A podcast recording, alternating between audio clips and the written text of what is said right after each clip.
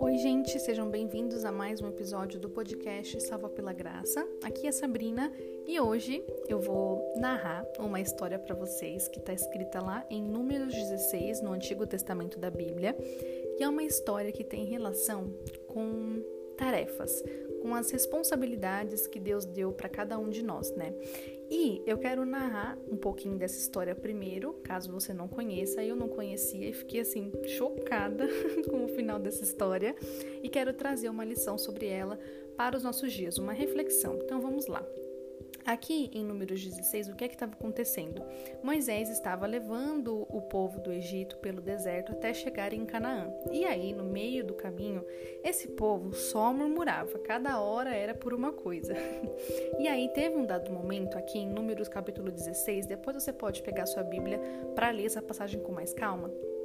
E aí Corá, filho de Issar, neto de Coate, bisneto de Levi. Vou aqui contextualizar uns, alguns nomes, mas não se preocupem que vocês vão entender o que é está acontecendo. Corá era uma pessoa, bisneto de Levi. Ele então era da tribo de Levi, né? Que é daí surgiram os levitas.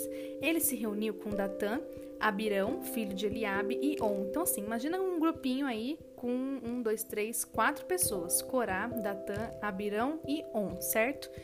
Esses quatro indivíduos ser humanos eles se revoltaram contra Moisés neste caminho até, até Canaã, né, no, no período do Egito. E com eles, a Bíblia fala que estavam 250 israelitas. Então juntou não só um grupinho, mas uma galera para ir contra Moisés. Isso era até comum, tá, gente? Não é só uma vez que a Bíblia fala isso, mas diversas vezes o povo se levantava contra Moisés, querendo questionar alguma coisa.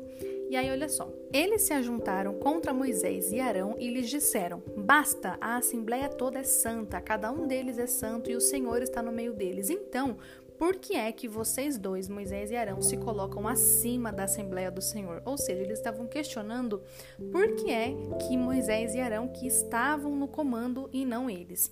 E aí, quando ouviu isso, Moisés prostrou-se com o rosto em terra e depois disse a Corá e a todos os seus seguidores: Olha só, pela manhã o Senhor mostrará quem lhe pertence e fará aproximar-se dele aquele que é santo, o homem a quem ele quer escolher. Ou seja, Moisés falou assim: Então, ó, já que vocês querem tomar o nosso lugar, amanhã o Senhor vai dizer quem é que deve ficar com esse lugar.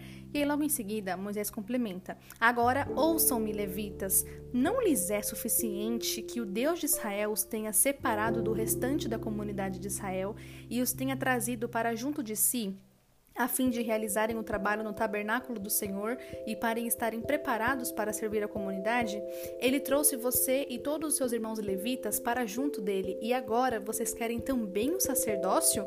É contra o Senhor que você e todos os seus seguidores se ajuntaram. Quem é Arão para que vocês se queixem contra ele? Ou seja, vou resumir aqui toda essa história que eu li levantou-se um pessoalzinho querendo contrariar Moisés e Arão, né? Por que, que vocês estão no poder? E aí Moisés simplesmente vira para eles e fala assim: olha, é seguinte, Deus já não deu sua tarefa, que é no tabernáculo, né? Os levitas eles eram responsáveis por muitas tarefas no tabernáculo, de levar a arca da aliança, né? Do transporte e tal. E aqui Moisés está falando: Deus já não deu essa tarefa para você? Por que, que você não se contenta com a sua posição e fica de boa, ao invés de tentar vir aqui tentar tomar a minha posição? Então Moisés devolveu isso para eles, né? Agora vocês também querem um sacerdócio, que era algo que Arão exercia. Então eles estavam rejeitando uma tarefa, uma responsabilidade que Deus designou a eles. E aí, gente, o desfecho dessa história não é muito boa. Por quê? Porque o Senhor viu isso que aconteceu e ficou muito bravo com esse povo. E aí ele, o Senhor até fala para Moisés e para Arão assim: "Afastem-se dessa comunidade para que eu acabe com eles imediatamente". E aí nesse momento, Moisés e Arão até se prostram ao Senhor e falam assim: "Ó oh Deus, que dá que a todos dá vida, ficará tu irado contra toda a comunidade quando só um homem pecou?" E aí Deus então decide só castigar a comunidade daquele povo, né, de Corá, Datã e Abirão. E aí, olha o que aconteceu, gente, é bem triste esse final. Quer dizer, é uma consequência do ato deles mesmos, né? Mas ó, assim que Moisés acabou de dizer isso, o chão embaixo deles fendeu-se e a terra abriu sua boca e os engoliu juntamente com suas famílias, com todos os seguidores de Corá e com todos os seus bens. Desceram vivos à sepultura com tudo o que possuíam, a terra fechou-se sobre eles e pereceram, desaparecendo do meio da assembleia. Então veio fogo da parte do Senhor e consumiu os 250 homens que ofereciam incenso. Ou seja, Deus provou que no final das contas, quem deveria continuar com o sacerdócio era mesmo Moisés e Arão conduzindo o povo, que essa rebelião não foi do agrado do Senhor. E aí Deus castigou aquele povo, né, por ter se rebelado contra é, uma ordem dele. Ele que instituiu Moisés e Arão para aquela posição e os levitas para outra e eles queriam tomar posse de uma posição que não era deles. É uma história bem trágica, né, por ter esse final que esse povo da rebelião é realmente consumido por Deus, né, abre o chão, imagina a cena abrindo o chão debaixo deles, consumindo todo mundo que se rebelou contra a liderança. Mas o fato é que essa história tem uma lição pra gente. Por quê? Porque essa rebelião que Corá, Datã e Abirão fizeram tinha relação com o fato de desprezarem as tarefas que Deus concedeu que eles fizessem. Eles queriam uma posição que não era deles, que era de Moisés e Arão se Deus queria que eles fizessem aquela tarefa dos levitas, que era uma tarefa super importante, gente, eles cuidavam do tabernáculo, era uma riqueza, né, cuidar do tabernáculo. Se Deus queria que eles exercessem aquela tarefa, eles deviam fazê-la com alegria, fazendo para o Senhor e não para os homens. E aí, isso ficou na minha cabeça, porque eu fiquei pensando quantas vezes nós, na nossa vida, também estamos fazendo uma rebelião como essa, sabe? Eu espero que o nosso final não seja trágico como nessa história, que Deus tenha misericórdia da nossa vida e nos mostre, né, nos ensine a ser mais gratos pela posição e pelas tarefas que a gente faça no nosso cotidiano. Mas é, é fato, né, que quando a gente tem alguma coisa para fazer, muitas vezes a gente ou murmura fazendo ou não dá valor àquilo ou então olha para nossa posição, mas aí fica almejando uma posição que não é nossa, invejando uma posição do coleguinha, sabe? Por exemplo, você hoje teve uma oportunidade para trabalhar com um cargo ok, mas você não está satisfeito com esse cargo, você murmura sobre esse cargo e você gostaria de estar todos os dias, você inveja o fulano que está num cargo maior que o seu. E às vezes você passa tanto tempo pensando sobre isso, sobre as coisas que você não tem, sobre as posições que você não ocupa, que é quase como uma rebelião mesmo contra Deus. Por que, Deus, que você não me deu aquela tarefa X ou Y para fazer? Por que, que você não me deu aquela responsabilidade? E eu quero que você reflita sobre isso. Você sabe que aqui no podcast, cada episódio tem uma reflexão lição para nossa vida. a gente não chega a nenhuma conclusão, né? Fica tudo no ar. Por quê? Porque eu quero que vocês pensem como que isso se encaixa na sua vida e eu fico pensando aqui também como isso se encaixa na minha vida. Eu oro para que nós aceitemos e sejamos gratos pelas tarefas que Deus colocou nas nossas mãos, crendo que cada função é importante para o reino de Deus, crendo que a posição que você ocupa hoje no seu trabalho ou na sua igreja, até um cargo né, que você sirva no seu ministério, cada função é importante. Um jeito prático de pensar sobre isso é que, vamos, vamos supor, né, uma função de um porteiro da igreja. Se o porteiro não abrir a porta, que é uma tarefa considerada simples, né? Mas se o porteiro não abrir a porta, ninguém entra na igreja. Perceba como, se ele não exercitar bem a função dele, isso impacta muitas outras pessoas que estão exercendo outras funções. Então, se o porteiro não abre a porta, o pastor não pode pastorear, o pregador não pode pregar, a cantora não pode cantar. Então, uma função afeta a outra. É por isso que a gente tem que exercer a nossa função com amor, crendo que cada parte do que a gente faz compõe o corpo de Cristo. O seu trabalho, a sua função, a sua tarefa hoje não é menos importante ou mais importante do que a tarefa do seu colega. Todos nós estamos colaborando para o reino de Deus de alguma forma. E isso não se aplica só à nossa vida espiritual, não, mas muitas vezes até na nossa casa mesmo né?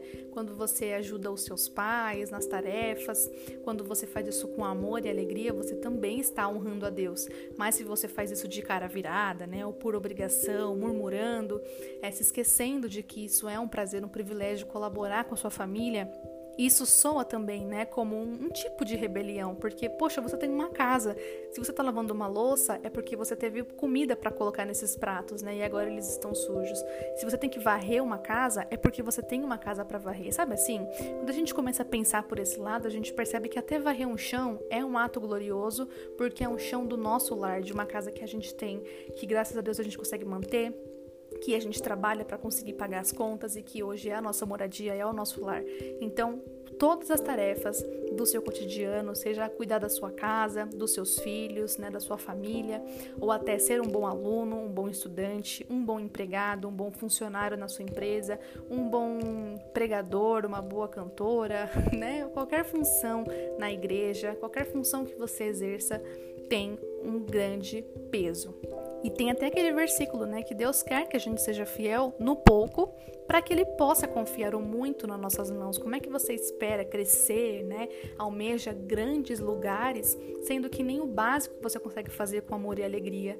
Então que a gente possa ser grato, que a gente possa ser humilde e que a gente possa confiar que se Deus deu essa função para a gente fazer, é porque ele está desenvolvendo algo em nós.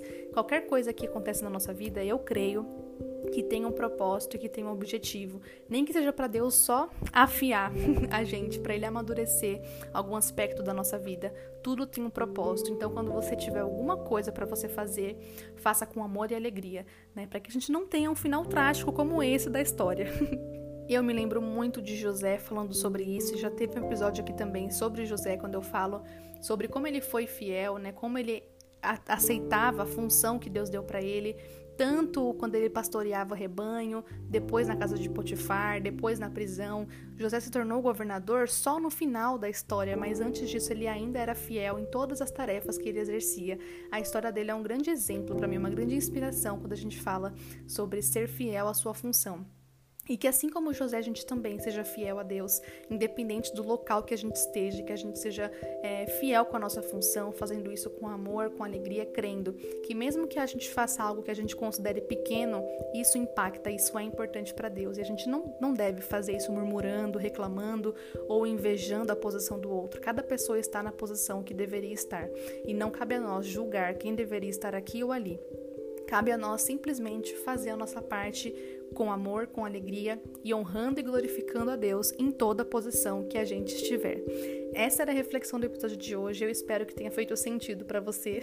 E ó, depois vai lá ler a história de, de Números 16. Gente, é uma história assim meio complicada. Eu espero que você tenha gostado desse episódio. Se ele falou ao seu coração, lembre-se de orar sobre isso a Deus também.